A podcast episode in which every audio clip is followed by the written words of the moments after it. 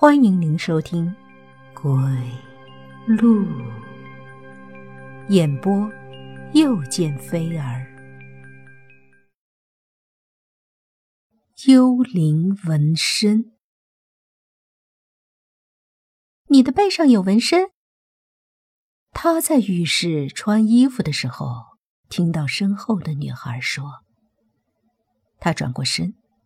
对身后的那个高个子女孩笑了笑。很明显吗？是的。可是，姐姐，为什么你背上的纹身是个女人头像呢？哦，当时就是按照我的脸型刺上去的。看看，像不像我？他轻轻的用手向后背探去，试着摸着那个纹身。女孩有点惊恐。不像这个纹身给人的感觉很奇怪，令人看了有点害怕。为什么？有点像女鬼。呃，我只是说说而已。女孩说完，马上就有点后悔了。女孩的母亲怒斥道：“你这孩子怎么乱说话？头像就是头像，怎么能说成是女鬼？”他还是淡淡一笑，但心里却感觉很不舒服。他拿出随身带的化妆盒，用里面的小镜子去照背上的纹身。由于纹身是刺在背上的，他费了好大力气才看到背上的纹身。纹身在浴室的水汽中显得有些模糊，但还是可以看出是一个女人的头像。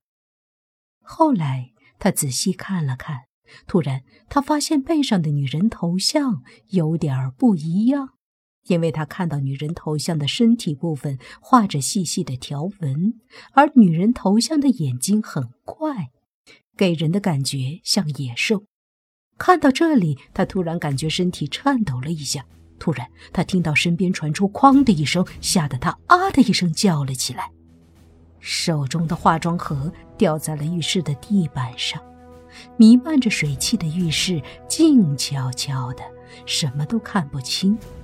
他突然发现，刚才站在自己身边的一对母女不见了。他对着朦胧的水汽喊：“谁在里面？”我们，浴室快关门了。说话间，一个搓澡女工从雾气中走向了他。他是个很负责的人，边走还边关敞开的衣柜门。他说：“人都走光了，我也该下班了，应该不会再有客人了。”原来，刚才的声音是衣柜发出来的。他叫桑桃，去年大学毕业，现在在一家邮局上班。虽然已经离开学校。但他仍然租住了一间离学校最近的房子，一来是为了参加考研辅导班，二来希望继续沉浸在学校良好的氛围中。走出公共浴室，置身于无尽的黑夜，他又想起背后那个奇怪的纹身，内心突然变得忐忑不安起来。他独自一个人往回走，走着走着。他突然感觉自己背奇痒无比，大概就是有纹身那个地方。他伸手去抓后背，越抓越痒。没走几步，他就失去了知觉。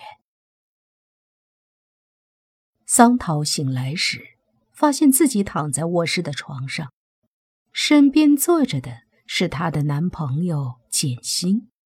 桑桃问：“我？”怎么会在这里？剑心说：“刚才我听到门外有声音，打开门一看，发现你晕倒在门口。”桑桃感觉事情有点不妙。晕倒在门口？怎么会？我明明记得自己是躺在大街上的。他下意识的摸了摸后背，有纹身的地方不痒了。第二天，他照常上班，处理邮件，一切似乎都没有什么变化。早晨九点的时候，一群警察冲了进来。一个女人痛哭的伸长手臂，指着桑桃说：“就是他！我女儿昨天见到的最后一个人就是他。”桑桃抬头一看，那个女人正是昨晚在浴室碰到的那个女孩的母亲。她感觉很吃惊。这是怎么回事？警察掏出了一张女孩的照片，说：“昨天夜里你见过这个女孩吧？”桑桃认出照片上的就是浴室碰到的女孩，便点点头。警察说：“她死了，就在昨天夜里。”死了？这和我有什么关系？警察又拿出另一张照片，说道：“你看看这张照片。照片上的是一个女孩的背。”背上有一个女人头像的纹身，那个纹身和桑桃身上的一模一样。可以问一下，她是怎么死的吗？警察说：“这个我们还不知道，死因不确定。他身上没有外伤，只是他的死状很恐怖。很恐怖，怎么讲？”桑桃脑海中突然掠过那个背上的女人头像。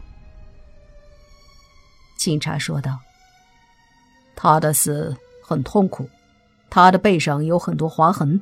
最初我们猜测那些划痕是他自己造成的，但后来发现我们只猜对了一部分，因为那些划痕很像是动物留下的。动物留下的，那会是什么？”我们不确定，但是令人感到奇怪的是，他的背上居然刺有女人头像的纹身。据死者母亲称，这种女人头像纹身曾在你的背上看到过，所以我们找到你。桑涛说：“在浴室里，他就对我的纹身非常好奇，原来是他也有的原因啊。”你错了。女孩身上根本就没有纹身，她背上的纹身是后来刺上去的。警察替他拉开了车门。桑桃问：“凶手刺上去的？”这个我们不确定，因为女孩的母亲说，女孩在洗澡的时候身上还没有纹身呢。哦，能找出是当场刺纹身的证据吗？不能，因为据鉴定，纹身已经刺上去有一段时间了，这也是这个案子最为蹊跷之处。还有，女孩死时的痛苦可以看出来，她好像是在尽力的抓挠背部的纹身。我们猜测，当时他的背一定很痒。啊，很痒。桑桃突然想到，昨晚。自己因为背痒而晕倒的事情，不禁倒吸一口凉气。桑桃感觉全身发冷，他披了一件大衣，随警察走了出来。在快上警车的时候，背后传出一个警察的声音：“那女人晕倒了。”被害女孩的母亲被送到了医院。桑桃还想问一问女孩的情况，警察说。到局里再细说吧。我们找到你的原因也是想保护你。我们怀疑案件与这种奇异的纹身有关。